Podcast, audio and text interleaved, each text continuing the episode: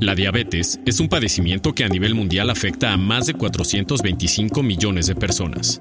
México ocupa la quinta posición dentro de la lista con países con mayor número de habitantes con esta enfermedad, con 12 millones de personas afectadas, y se estima que entre el 30 y 80% de los casos no están diagnosticados. Por eso es de vital importancia hablar sobre la diabetes, pero hablar bien, con profesionales de la salud que estén enfocados al diagnóstico y tratamiento de esta enfermedad. Bienvenidos al podcast Diabetes, una plática de corazón. Queda con ustedes su host, el doctor Daniel Elías. Número de aprobación PPJ-ARMX 0684. Consulte a su médico. Agosto 2020. Hola, ¿qué tal?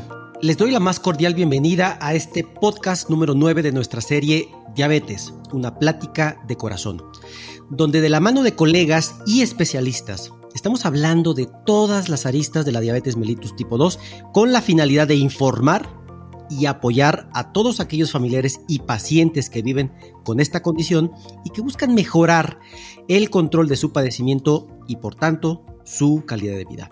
Yo soy Daniel Elías, médico internista, endocrinólogo y director médico del Instituto de Investigación y Tratamiento de la Obesidad y la Diabetes Metabolia.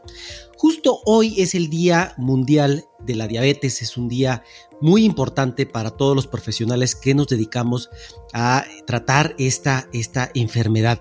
Sabemos que la diabetes tipo 2 es una enfermedad crónica, compleja, incurable y progresiva. Desafortunadamente es una enfermedad con la que van a vivir por siempre las personas que la padecen. Si los pacientes con diabetes no llevan un adecuado control y tratamiento de esta enfermedad, pueden desarrollar enfermedades graves como problemas del corazón y el cerebro, del riñón, de los ojos entre otros. De hecho, las enfermedades cardiovasculares pueden llevar a la muerte hasta a dos de cada tres personas que viven con diabetes. Sin embargo, la buena noticia es que es una enfermedad totalmente controlable.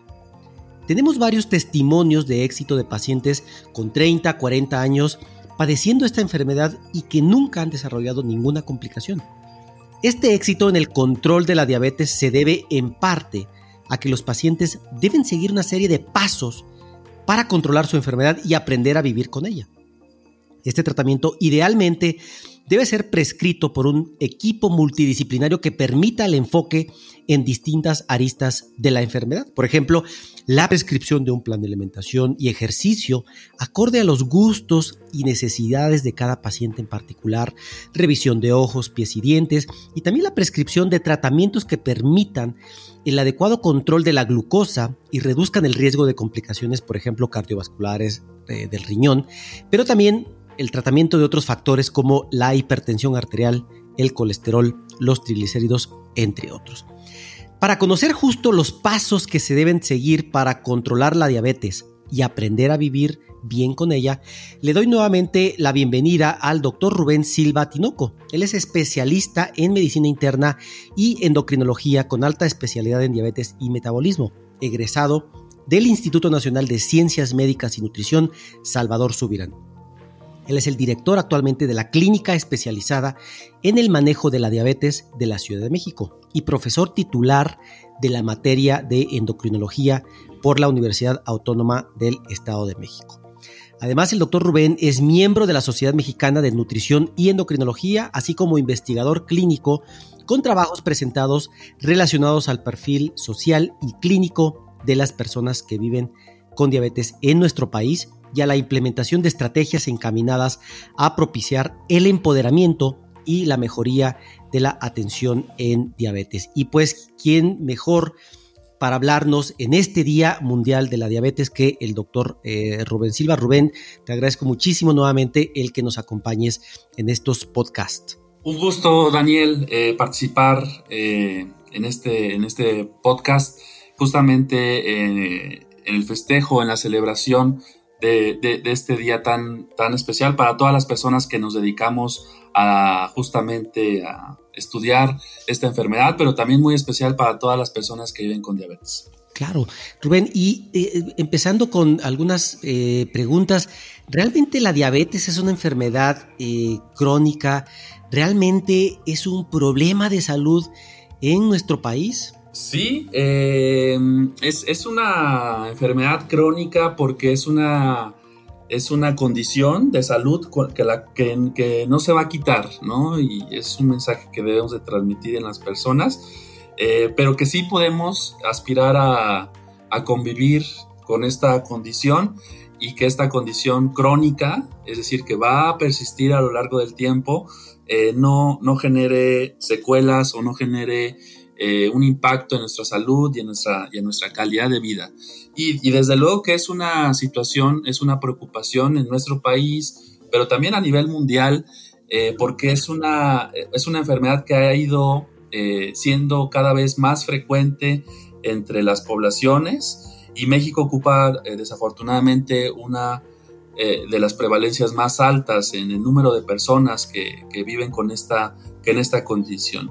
Entre otras cosas, derivado pues de los inadecuados eh, estilos de vida que en las últimas décadas eh, hemos, hemos este, todos eventualmente tenido. Eh, si juntamos este estilo de vida inadecuado con un poquito de predisposición genética, pues es una combinación que hace que justamente las tengamos un gran número de personas viviendo con diabetes. Claro, y tenemos datos eh, reales en nuestra población, es decir, más o menos cuántas personas con diabetes eh, viven en nuestro país, este, cuáles son sus complicaciones eh, más frecuentes. Sí, en, México, digo, existen diferentes estimaciones que nos hablan de, la cantidad de personas, ¿no? la estimación última nos dice que hay alrededor de 12 millones y medio de personas con diabetes tan solo en México. En el mundo son cerca de 400 millones de personas, en México 12, un poquito más de 12. Sin embargo, también es, hay un gran número de personas que, desafortunadamente no conocen que viven eh, con esta condición. Uno de cada tres este, es la estimación de que en México no, no saben que tienen esta enfermedad. Y luego entonces pues no han no han empezado a tener algún cuidado en su salud, algún tratamiento. Y desafortunadamente están en riesgo de, tener complicaciones con el paso de los años, ¿no? Esa es más o menos la, estimación, es una, es una, son números eh, que son más altos de lo que está ocurriendo en otros lugares del mundo. Y de ahí nuestra preocupación y la razón de ser de este tipo de, programas para justamente eh, pues justamente reforzar la idea de, cómo prevenirla y, cómo, cómo tratarla de la mejor forma. Claro. ¿Y cuál es la razón, Rubén, por la que mencionabas que algunas pacientes no, no saben o desconocen padecer esta, esta enfermedad? Este, ¿Cuál es la razón por la cual no, no, no están diagnosticados de forma adecuada y oportuna? ¿no? Sí, la, diabetes eh, muchas de las veces, sobre todo los primeros años de, diagnóstico puede ser una enfermedad silenciosa, ¿no? No, te genera ningún síntoma, no te genera ninguna queja de salud, o con el paso de los meses, con el paso de los años, eh, las personas piensan que estar yendo muchas veces al día a orinar, eh, levantarse en la noche a orinar, traer mucha sed, perder peso son, son este, síntomas normales porque se acostumbran a vivir con ellos con el paso de los meses o años. Entonces, al ser una enfermedad silenciosa, muchas de las personas desconocen que tienen esta condición, que traen la glucosa, el azúcar elevada, y, y si a eso le agregamos que en México, desafortunadamente también, no existe una cultura de estar acudiendo a tu médico general, a tu médico familiar, a hacerte un chequeo periódico, eh, pues esa, esa combinación hace que muchas de las veces las personas pasen años sin darse cuenta que, pues que tienen eh, diabetes. Claro. Rubén, y en este Día Mundial de la Diabetes, pues distintas organizaciones, sobre todo la Federación eh, Internacional de Diabetes, pero bueno, muchos centros, incluido el, centro especializado en diabetes de donde tú eres director, pues hacen distintos procedimientos, distintas eh, maniobras para eh, pues, llamar la atención, generar cierta conciencia en los pacientes sobre esta terrible enfermedad que pues causa una, gran cantidad de complicaciones muy muy importantes en, la salud de las personas. Y eh, muchas veces uno cuando ve las, las, redes sociales, cuando ve las páginas de internet de estos, de estos centros, vemos eh, interesantemente que eh, hay, hay, médicos, evidentemente, hay, hay, endocrinólogos, hay internistas, hay médicos generales, pero también hay nutriólogos, pero también hay psicólogos, pero también hay algunos activadores físicos.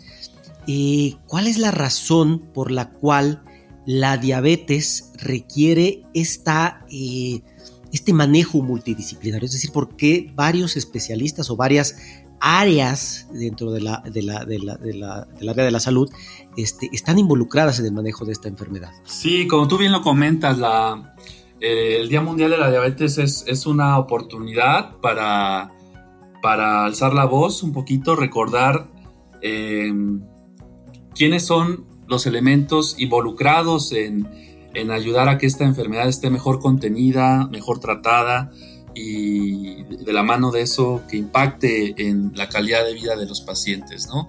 Y dentro de estos elementos justamente es, recordarnos a todos que podemos hacer mejor las cosas, no solamente a los médicos, ¿no? También el paciente, en este caso las personas que viven con diabetes, pero también a las a, los, a las instituciones de salud, a los, a los sistemas de salud eh, en todo el mundo.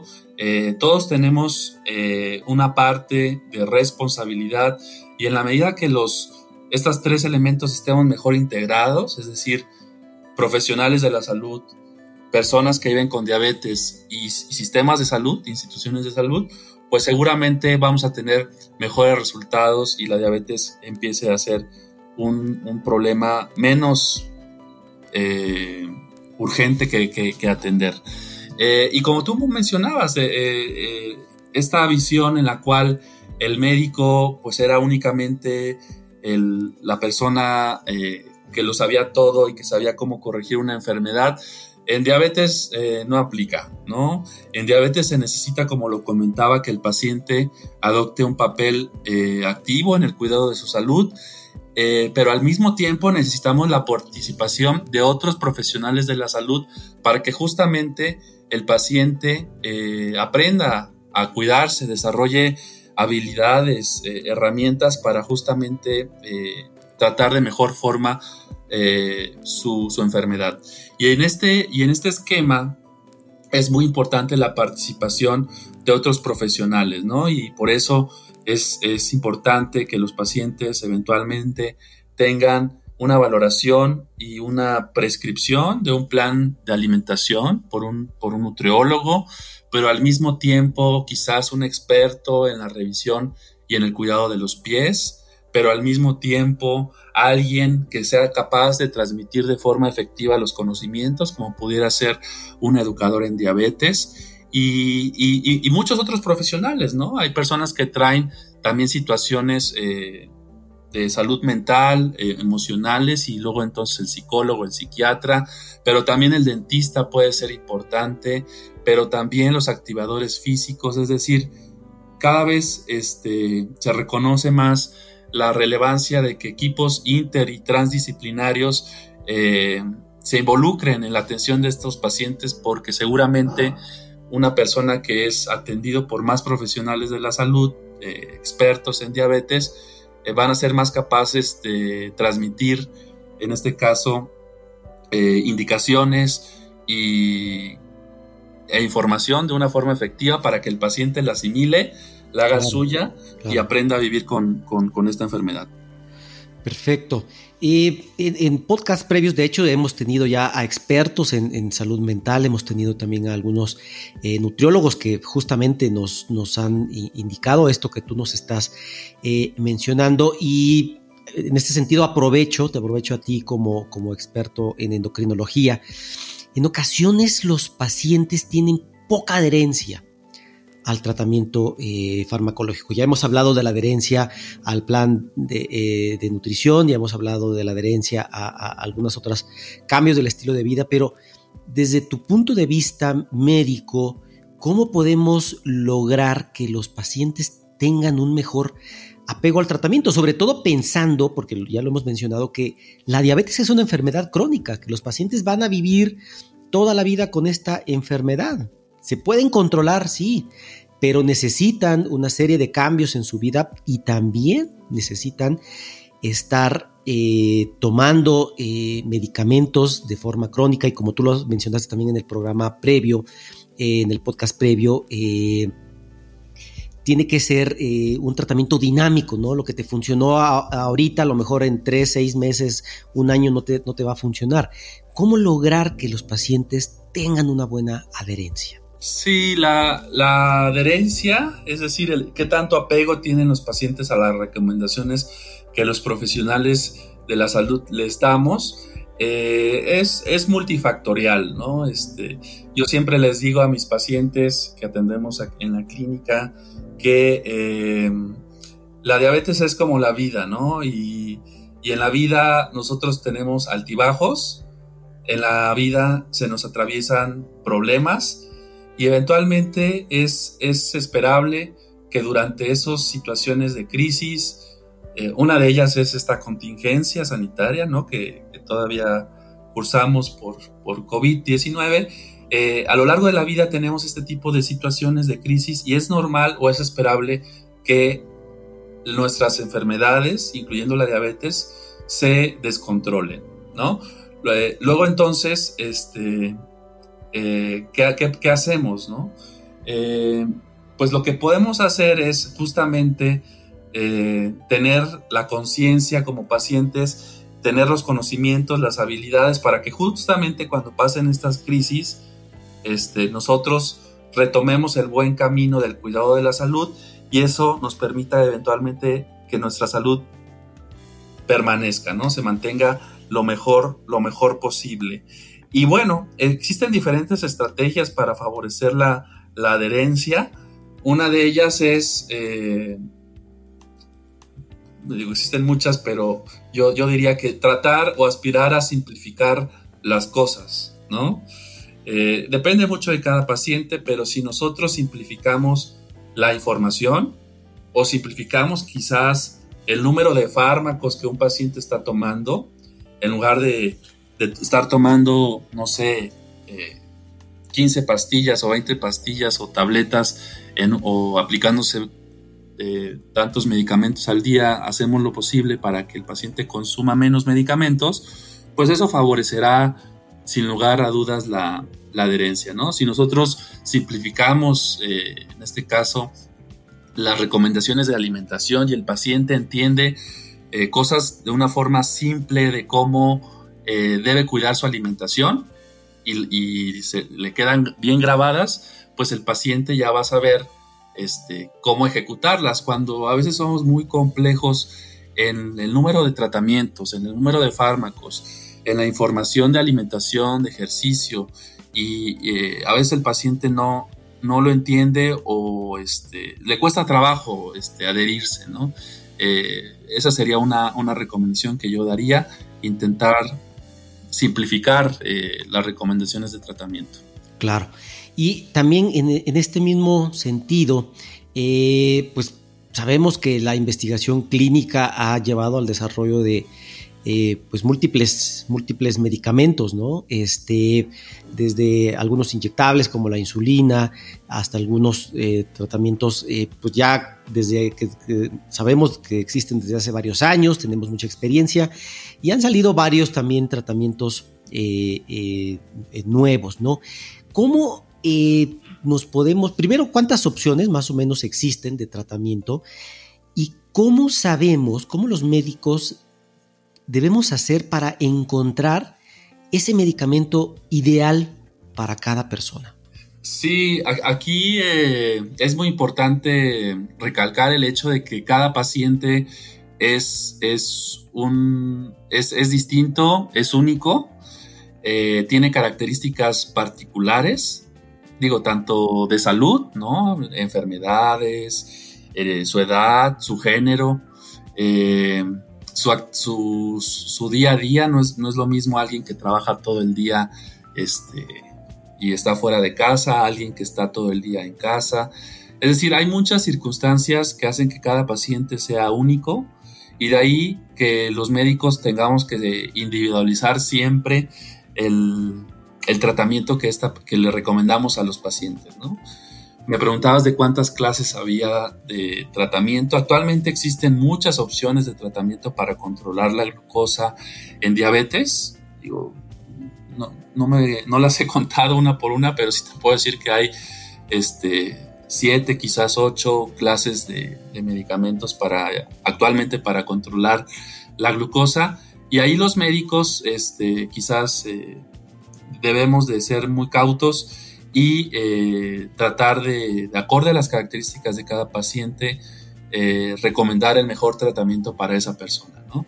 Digo, también existen situaciones sociales, económicas, la red de apoyo que pueda tener esa paciente para, y el acceso a tal o cual tratamiento pero eh, actualmente tenemos una amplia gama de posibilidades, muchas de ellas son relativamente recientes, con múltiples beneficios en eh, mejorar que no aparezcan otras complicaciones de la enfermedad.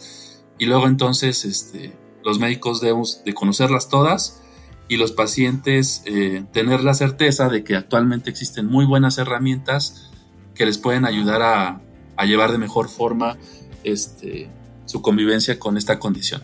Claro, ¿y cómo, cómo elegir el tratamiento ideal para el paciente ideal?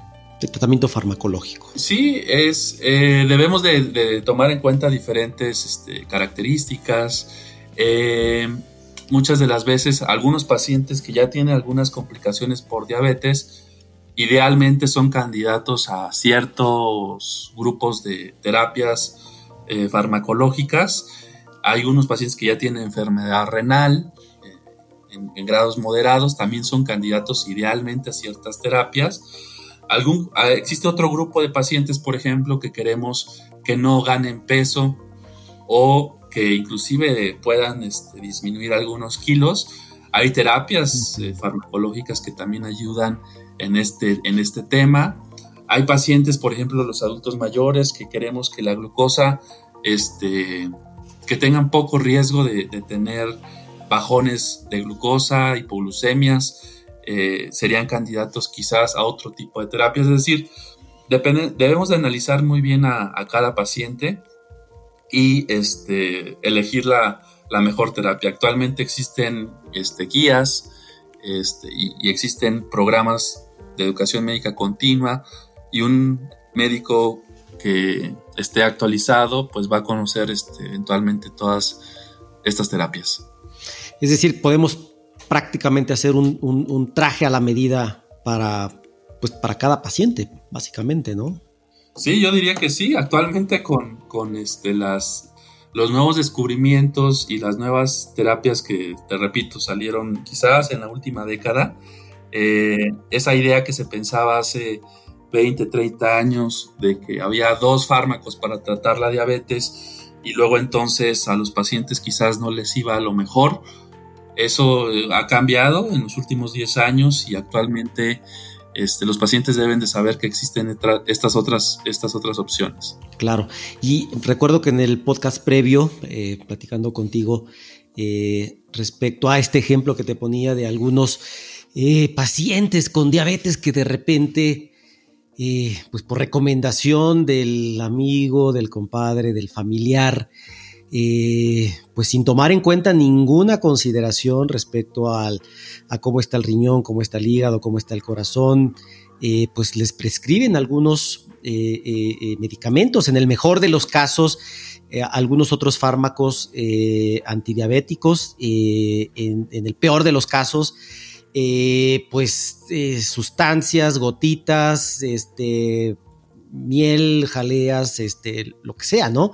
Que muchas veces ni siquiera sabemos realmente qué contienen esos, esos productos, que, en el peor de los casos pues no, no les va a generar ningún efecto y eso pues también es malo porque les puede disparar la glucosa, pero en el peor de los casos pues les puede llevar a eh, reacciones adversas o eventos adversos importantes. ¿Qué, mensaje dejarías a estos pacientes para, pues, asegurarnos que realmente van a tener ese traje hecho a la medida para ellos? Sí, quizás este, esta celebración del Día Mundial de, la Diabetes nos hace eh, recordar que eh, los el paciente y el médico, los profesionales de la salud, los dos juegan un papel muy importante y en este sentido, eh, un paciente que sabe eh, eventualmente cómo debe de controlar su enfermedad, cuáles son sus niveles de glucosa que debe de tener,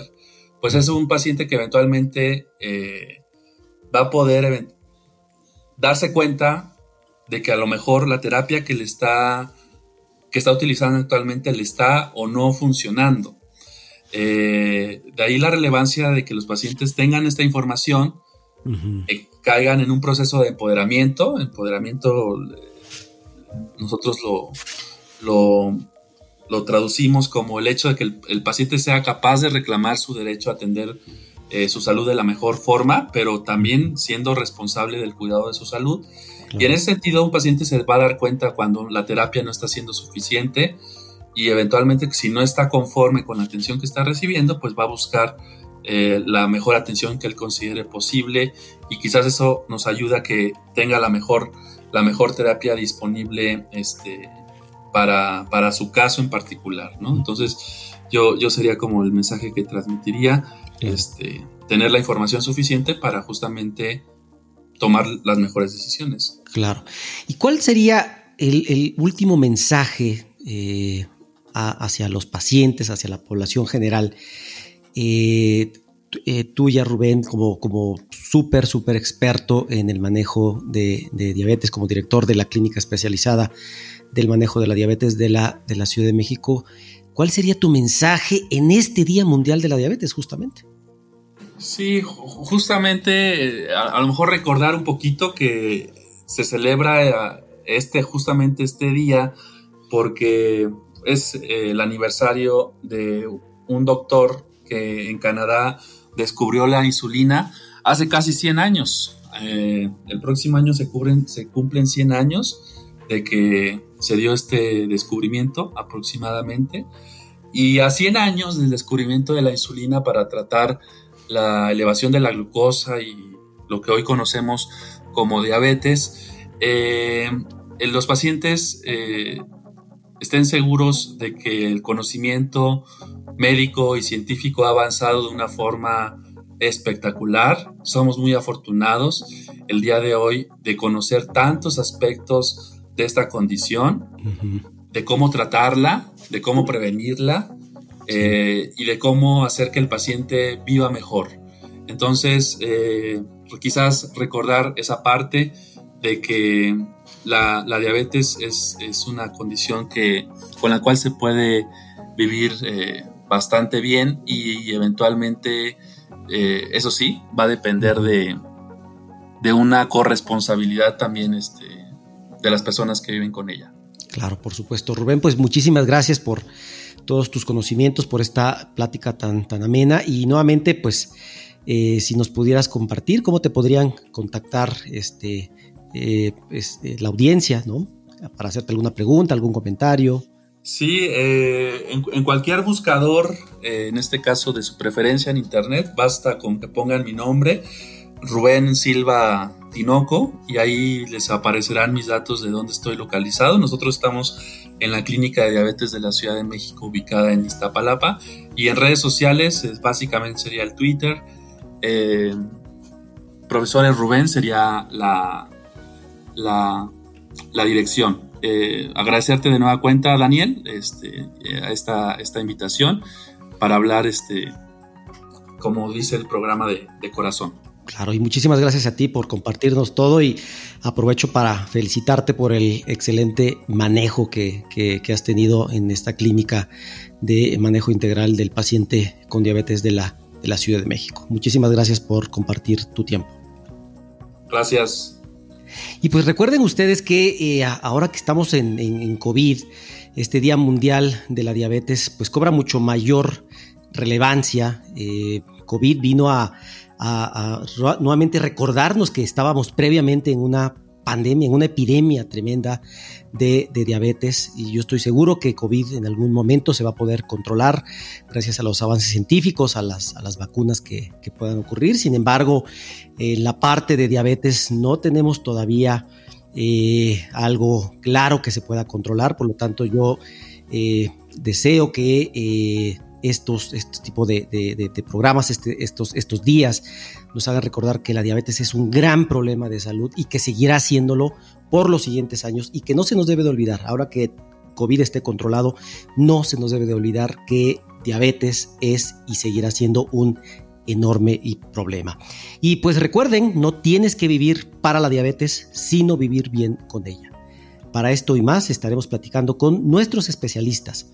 Soy el doctor Daniel Elías, endocrinólogo e internista, y nos escuchamos en el siguiente y último capítulo de esta serie de diabetes, una plática de corazón para conversar sobre un tema por demás interesante, mitos y realidades de la diabetes tipo 2. Un fuerte abrazo a todos ustedes. Gracias por acompañarnos en este episodio de Diabetes, una plática de corazón. Recuerda que todos los sábados estrenamos un nuevo episodio con la información más relevante sobre el mundo de la diabetes. Búscanos en las principales plataformas de podcast como Diabetes, una plática de corazón.